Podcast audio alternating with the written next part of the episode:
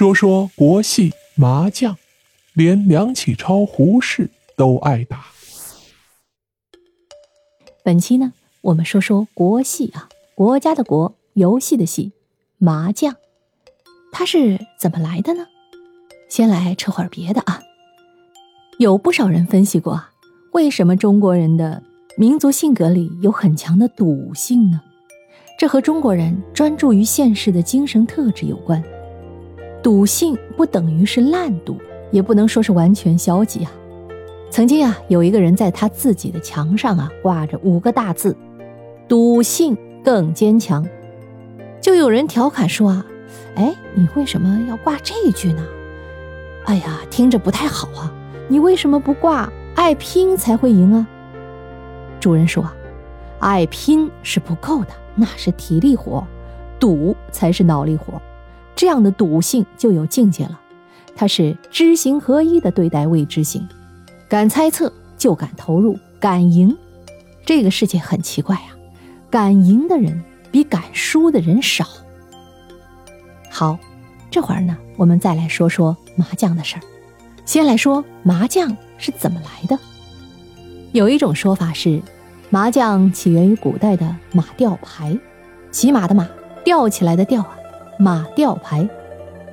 这种纸牌啊，至少在明代就开始盛行了。《红楼梦》里贾母组织女眷斗牌，就是打马吊。慈禧也喜欢打。马吊有四十张牌，牌面上画的是《水浒传》人物，分文、千、万这样的花色，类似于麻将的条、饼、万。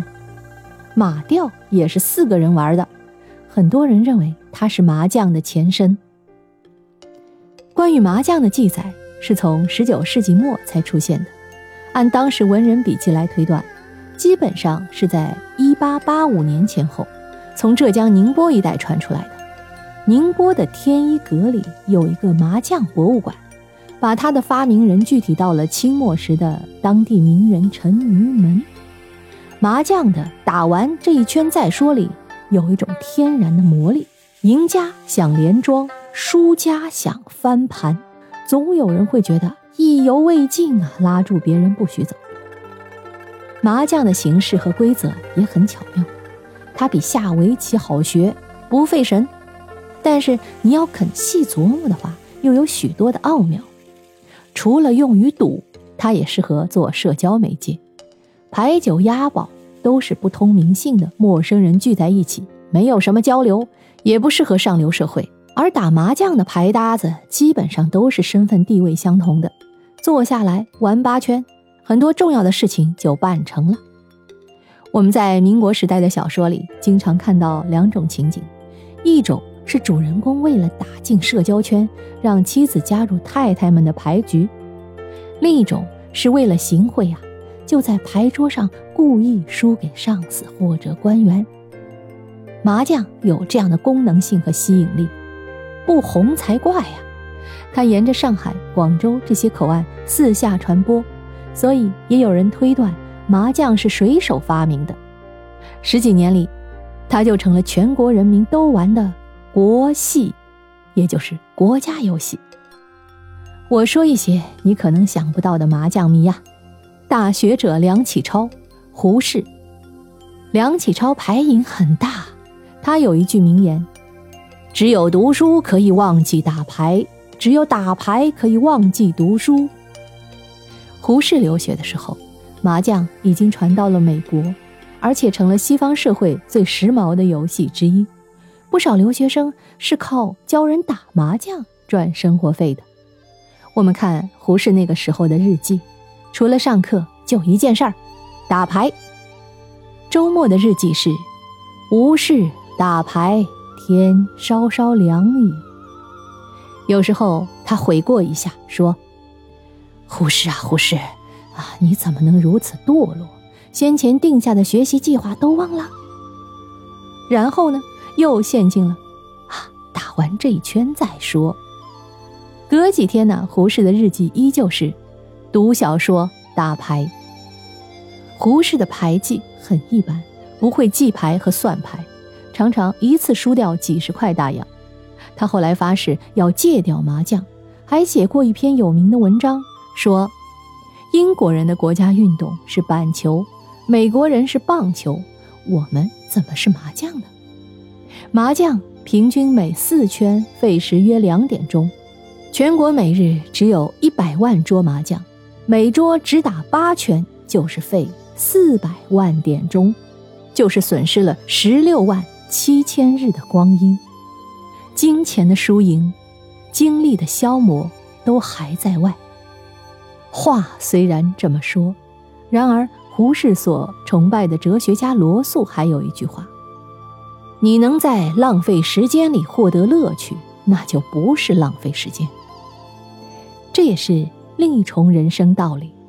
胡适忧虑的是民族前途，罗素讲的是个体的自由。我上次去四川，在峨眉山脚下，才体验到什么叫广东人敢于生活，四川人善于生活。比如，我就看见过，在山下的溪流里。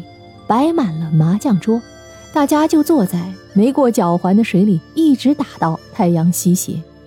我又很难说这不是一种让人羡慕的生活，尤其是节日里啊，别扫家里人的兴，不妨坐下来玩几圈，这总比各自窝在沙发里玩手机好吧？我还特地向我认识的两位麻将高手学了几招。如果你是生手的话，咱们一起来临时抱佛脚。第一位是个牌场上的老油条，最喜欢观察打牌的人。他说，几乎每个人打牌都有自己的偏好，有的人是一辈子都不理性，完全凭运气和灵感。这可以具体到对花色的好恶上。比如，你看一个人每一把都先打孤独张的条子，甚至先拆条子打，那么他听条子的时候比别人少很多。有一种人呢，则偏爱条子，就是喜欢炫耀、不看牌、只用手摸的人，因为条子最好摸，那他在条子上放炮的概率就高。相对来说，老年人喜欢做万字牌，因为感觉吉利，喜欢扣着舍不得打。香港人喜欢讨口才，尤其爱做出胡七万、八万、九万的牌，这就叫大富大贵。你在牌桌上观察出别人的偏好或者本能不喜欢的牌，那就已经占到了十分之一的胜率了。牌桌上盯上家的一种常见方法是，上家打什么自己跟什么，这样可以保证不放炮。但是他说，上家打什么你要特意留什么，他打出来说明他不需要，那么他后面很可能还会打这张牌。或临近的牌，你手里也留临近的牌，价值就比其他的牌高很多了。这有个术语叫“一家摸不如两家摸”，不知道你猜出来这个人的职业没有？